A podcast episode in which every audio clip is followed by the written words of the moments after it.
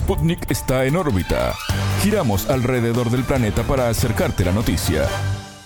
Desde Montevideo les damos la bienvenida en órbita, el informativo de Sputnik. Somos Martín González y Alejandra Patrone. Es un gusto recibirlos. Comenzamos con los titulares de las noticias que desarrollaremos en esta edición. Comienza en órbita. Una selección de noticias para que sepas lo que realmente importa. Titulares. Sin aviso. El presidente de Estados Unidos, Joe Biden, visitó Ucrania y confirmó el envío de más armamento. Duelo. Más de 47.000 muertos es el saldo temporal de los terremotos en Turquía y Siria. Paz. El presidente de Colombia, Gustavo Petro, acusó al ELN de sabotear los diálogos de paz. Patrimonio. México nacionalizó el litio por decreto. Definición. Nigeria se prepara para las elecciones generales del 25 de febrero.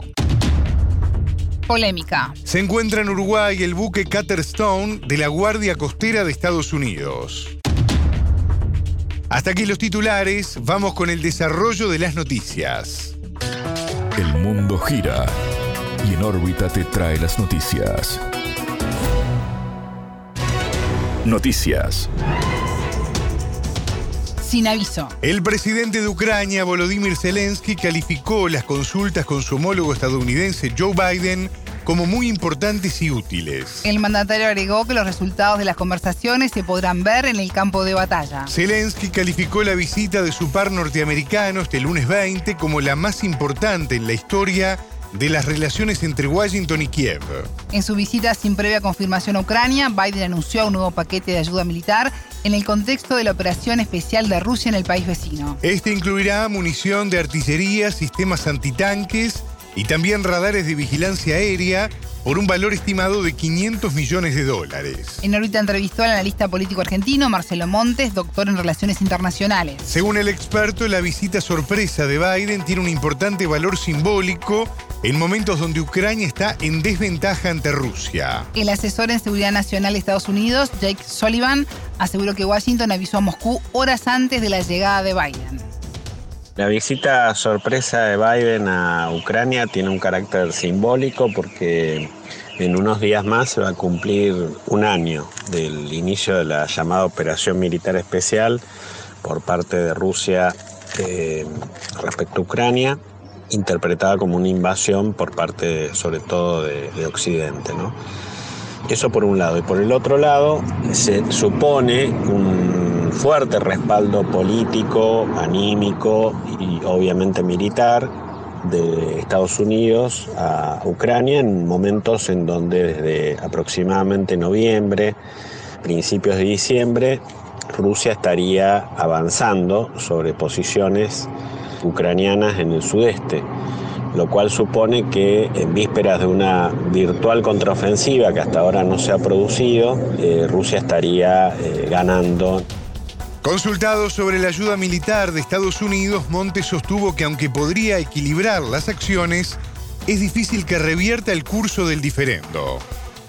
El paquete de ayuda militar que supone la promesa de Biden a Zelensky sin duda que podría llegar a por lo menos equilibrar las acciones. Eh, ya hemos visto en agosto, septiembre pasado cómo Ucrania, cuando empezó a recibir ayuda militar, sobre todo Gran Bretaña y algunos países europeos, más Estados Unidos, pudo avanzar sobre posiciones rusas.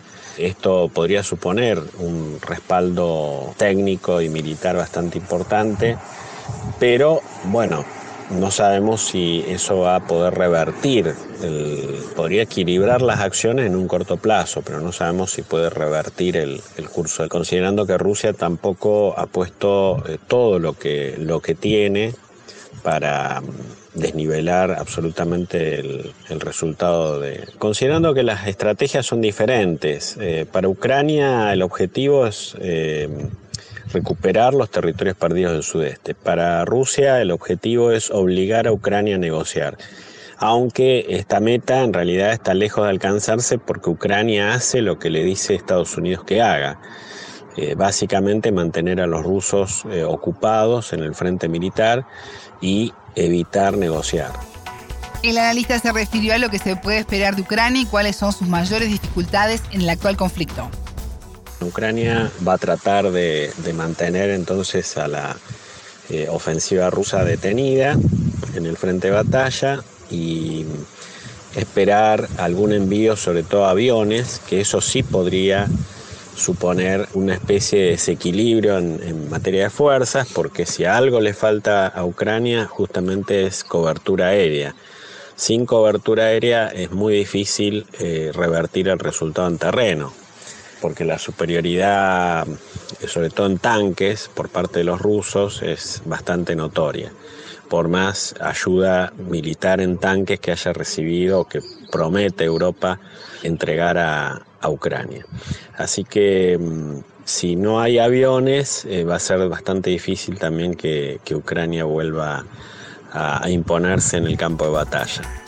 Escuchábamos al analista político argentino Marcelo Montes, doctor en Relaciones Internacionales. Duelo. Más de 47.000 muertos es el saldo de los terremotos del lunes 6 de febrero que golpearon a Turquía y a Siria. Solo en el primer país, epicentro de los sismos de magnitud 7,8 y 7,6, fallecieron unas 41.000 personas, mientras que en Siria unas 5.900. Para las autoridades, el número de decesos totales se puede duplicar y hasta triplicar mientras continúan las tareas de remoción de escombros. En ambos países, miles de personas continúan desaparecidas. En Turquía, los rescatistas se concentran en tareas para hallar personas aún vivas en las provincias de Kahramanmaras y Yatay. Más de 114.000 personas fueron halladas con vida en el territorio, según informó el presidente Recep Tayyip Erdogan. Tanto en esta nación como en Siria, cientos de miles de personas han quedado sin hogar. De acuerdo con la ONU, 8,8 millones de personas fueron afectadas solo en Siria por el desastre. En ese país se estima que unos 9.000 edificios quedaron total o parcialmente destruidos, mientras que en Turquía la cifra trepa hasta 105.000. En este país un millón de personas están viviendo en campamentos, en tanto en Siria el problema es la ausencia de tiendas de campaña disponibles. Este país árabe azotado por una guerra civil por más de una década afronta enormes dificultades para acceder a la ayuda humanitaria. ¿Paz? El presidente de Colombia, Gustavo Petro, acusó al Ejército de Liberación Nacional, el ELN, de sabotear las negociaciones de paz. El motivo es el secuestro de un sargento del Ejército Nacional que el grupo insurgente se acreditó este domingo 19. Condeno el secuestro del sargento Liva y Danilo Bravo. Estos hechos sabotean cualquier posibilidad de paz expresó el mandatario vía Twitter. Estos hechos de violencia contra la fuerza pública y los que día a día padecen las comunidades no pueden tener cabida en nuestra sociedad, agregó. Desde la guerrilla aseguran que el sargento fue detenido el 14 de febrero, un día después del comienzo de la segunda ronda de negociaciones en México. En órbita dialogó con el politólogo colombiano y doctorando en ciencias sociales Daniel Prieto. Este es un episodio que ocurre dentro del mismo compromiso del cese bilateral del fuego. El ELN justificó el secuestro del, de este militar como un acto legítimo en el marco del conflicto armado, de la, de la guerra, y que forma parte del mismo proceso. Eso deja claro que, que lo más difícil dentro del mismo proceso con el ELN es llegar a un acuerdo claro con relación a el cese bilateral del fuego incluso el mismo, el mismo eh, negociador, el jefe de la delegación de gobierno, que es Oti Patiño, se pronunció al respecto, antes incluso de este episodio, ya para abrir el, segundo ciclo de diálogos en México, sobre estos hechos que podían ocurrir en el marco de esta negociación, que no, no, no solamente se trata de disminuir los hechos dentro del contexto de la confrontación armada, sino que también se trata precisamente el cese del fuego se trata de disminuir las, hostilidades, tanto hacia la población civil, disminuir hostilidades relacionadas con economías ilegales y al mismo tiempo reducir las, las confrontaciones con militares. Entonces es un punto que ya se había considerado en medio de este ciclo y pues que cabe reafirmar incluso la importancia de seguir comprometiendo al ELN para que se sea el fuego en estos términos que se ha planteado y es algo que forma parte de este segundo ciclo de diálogo. Para el analista, el Ejecutivo debe seguir insistiendo en la disminución de las hostilidades. Sin embargo, según Prieto, el gobierno actuó de forma prematura, como cuando anunció el cese bilateral del fuego en enero, algo desmentido por el ELN. El experto explicó que el proceso de paz continúa y que la administración Petro apuesta a treguas prolongadas con mayor apoyo internacional. Lo afecta en la medida en la que el mismo gobierno ha planteado, ya había planteado incluso en, en los anuncios previos a este ciclo de negociación, que lo que se pretende es que no se desarrollen treguas temporales o treguas condicionadas, sino más bien que eso sea una tregua prolongada como se había anunciado en enero. Una tregua que incluya las fechas donde se van a realizar los ciclos de diálogo. Entonces, eh, en ese orden, pues sí, sí afecta en, en, ese orden de las comunicaciones y seguramente eso se va a tratar en México para que además no se no contrarreste la legitimidad del mismo proceso de paz con el EM para que los países garantes continúen acompañando esa mesa de negociación. También es bueno recordar que hay unos, hay unos países garantes que están abriendo las puertas de sus países, pero que también están acompañando de cerca esas negociaciones. Este es el caso de Cuba, de Noruega, de Noruega de Venezuela principalmente, y también se, se ha intentado ahora entonces abrir la, la mesa de diálogo a, a, Brasil, también a, también a Chile, otros países como Alemania, Suiza, Suiza y España, incluso a Estados Unidos. El gobierno y el ELN estarán 21 días en México en busca de alcanzar consensos. Compromiso real sobre hacerse a fuego entonces, resaltar que tiene que ver con disminuir hostilidades contra la población civil, contra militares también y viceversa, y sobre eh, las relaciones con las economías ilegales que son generadas de violencia en estos territorios que ya hemos señalado, principalmente en el Pacífico, en Arauca, en los Santanderes, donde tiene presencia el ELN, y eso con el objetivo, y lo ha dicho el gobierno, que es para construir un clima de seguridad, de libertad y autonomía específicamente de las comunidades más afectadas por el conflicto. Y el segundo hecho concreto que se busca en este ciclo es justamente que las comunidades, como están en el centro de la mesa de negociación para el acuerdo de paz, pueda a través de la participación de la sociedad para la construcción de esta paz, que en esos territorios se abran los espacios y además se garanticen las condiciones humanitarias de esas comunidades. Escuchábamos al politólogo colombiano y doctorando en ciencias sociales, Daniel Prieto. Patrimonio. México nacionalizó el litio por decreto. El presidente Andrés Manuel López Obrador firmó el texto de la disposición. Este decreto declara zona de reserva minera de litio a unas 234.855 hectáreas en el estado de Sonora al noroeste del país. El área abarca los municipios de Aribechi, Divisadero, Granados, Guasabas, Nacorichico y Zaguaripa. Nacionalizamos el litio para que no lo puedan explotar países extranjeros. El petróleo y el litio son de ustedes de todos los mexicanos, declaró. AMLO indicó que los conservadores prometieron amparos para que el recurso sea entregado a extranjeros. Por ello advirtió que la ley está aprobada por el Poder Judicial y el Congreso. La ley minera establece que la explotación, extracción y procesamiento del litio es una actividad del interés público. Sin embargo, investigadores locales señalan que esta postura del gobierno amenazaría los derechos de acceso al agua. Para el proceso de extradición del litio se utilizan grandes cantidades de este recurso y de madera. El litio es un mineral clave para fabricar baterías eléctricas, en el caso de México, relevante para la transición energética en la tecnología automotriz. AMLO recordó que su país, como Estados Unidos y Canadá, se comprometieron a alentar esta conversión hacia el uso de energías limpias. En 2021, el presidente de Estados Unidos, Joe Biden, emitió un acuerdo que establece que para 2030 al menos 50% de los automóviles a venderse en el país deberán ser eléctricos.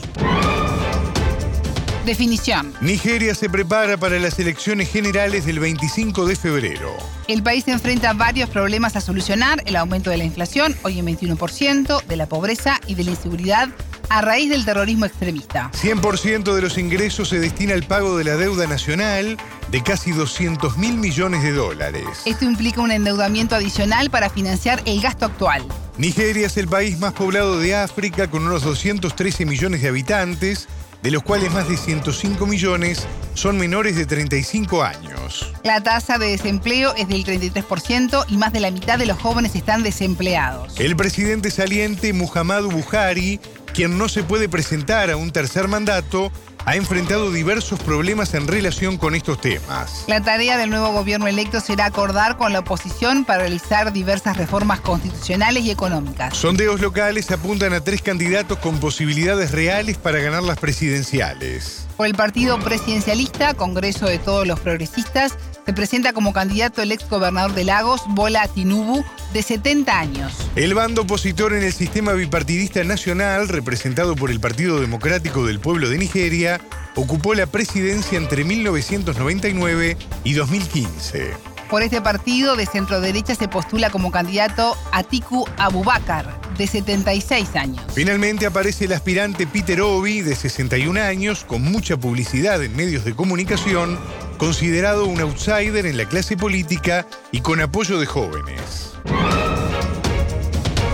Visita incómoda. Arribó a Montevideo, capital de Uruguay, el buque Cutterstone, perteneciente a la Guardia Costera de Estados Unidos. La llegada de la nave, anunciada como una de los más nuevos y sofisticados, sería en el marco del 70 aniversario del Acuerdo Mutuo de Defensa entre ambos países. En el arribo estuvieron presentes la embajadora designada de Estados Unidos, Hade Beat Fulton, y autoridades nacionales. El oficial superior de defensa de Estados Unidos en Uruguay, Brian Simon, dijo que su misión se enmarca en el compromiso de proteger los recursos naturales. En ese sentido detalló que este buque detecta a través de sensores los barcos de pesca ilegal. En órbita entrevistó a la diputada del opositor Frente Amplio en Uruguay, Micaela Melgar. La legisladora manifestó su preocupación por la falta de información al respecto de la presencia del buque en aguas del país sudamericano. El Frente Amplio presentó sus reparos al respecto de la llegada Primero porque una vez más llega sin la información que habíamos solicitado y el año pasado la propia Armada no solo presentó reparos, sino que intentó que algunas de las acciones que tenía previstas eh, el buque, no, bueno, el buque, el gobierno de Estados Unidos, no se desarrollaran en, aguas uruguayas. Y bueno, esta vez eh, no solo eh, volvió, volvió con nuevas acciones planificadas, o sea, la exposición de motivos, si uno ve la del año pasado con, con esta nueva, eh, amplió las acciones que tenía planificadas. sucedió lo mismo, no vino el ministro a dar sus explicaciones, sucedió en el receso parlamentario, o sea, nos tuvimos que juntar de apuro y, y sin la posibilidad de hacer preguntas al ministro y en esta oportunidad se ampliaron las acciones que van a suceder y bueno, ahora ya llegó el buque y se van a desarrollar este, estas acciones que implican eh, no solo lo que se espera que se haga, que es eh, prevención de pesca ilegal, sino que otras actividades, por ejemplo, de eh, formación de búsqueda y rescate o también actividades que tienen que ver, por ejemplo, con cuestiones de seguridad interna, lo que nosotros creemos que es de seguridad interna, como prevención de narcotráfico. Melgar criticó que el gobierno uruguayo reciba la nave estadounidense, considerando los intereses de la administración Biden en la región. Estados Unidos tiene una voluntad de eh, promover la participación de los ejércitos, eh, de los ejércitos de cada uno de los países en cuestiones de seguridad interna, este, que nosotros consideramos que no corresponde, que no debería tener ese tipo de acciones en nuestros países. Por ejemplo, aparte de una cuestión de soberanía, aparte de una cuestión de este, acercarse a los territorios por intereses explícitos expresados por Estados Unidos, las declaraciones del Comando Sur han sido directas al respecto de los intereses que tienen eh, el gobierno de Estados Unidos en los recursos naturales de eh, América Latina y me parece que eh, el gobierno uruguayo abriendo las puertas a eh, el territorio uruguayo, al mar territorial uruguayo, no parece ser la, decisión más acertada o más estratégica para, para la defensa de los intereses nacionales y la soberanía.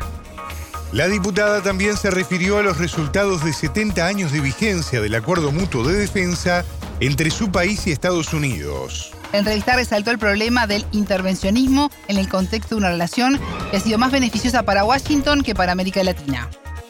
El acuerdo de asistencia de defensa mutua, que es lo que te estás refiriendo entre Estados Unidos y Uruguay, eh, firmado en el 53, en realidad ha tenido en realidad de, los intereses de Estados Unidos eh, han tenido una influencia al respecto de, los intereses de América Latina bastante desigual en términos de a quién le sirvió y a quién no.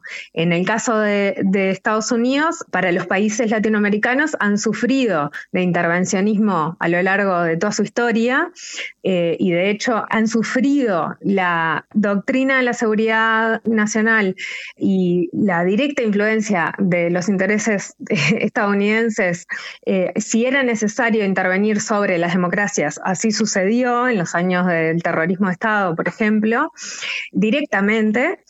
Y en este, en este periodo, en realidad, se han visto muy recientemente intervenciones estadounidenses en democracias de América Latina sin ningún eh, sin ningún problema y sin ninguna autocrítica por parte del gobierno estadounidense. O sea, no parece ser que eso haya tenido ningún proceso de, de revisión por parte de los Estados Unidos.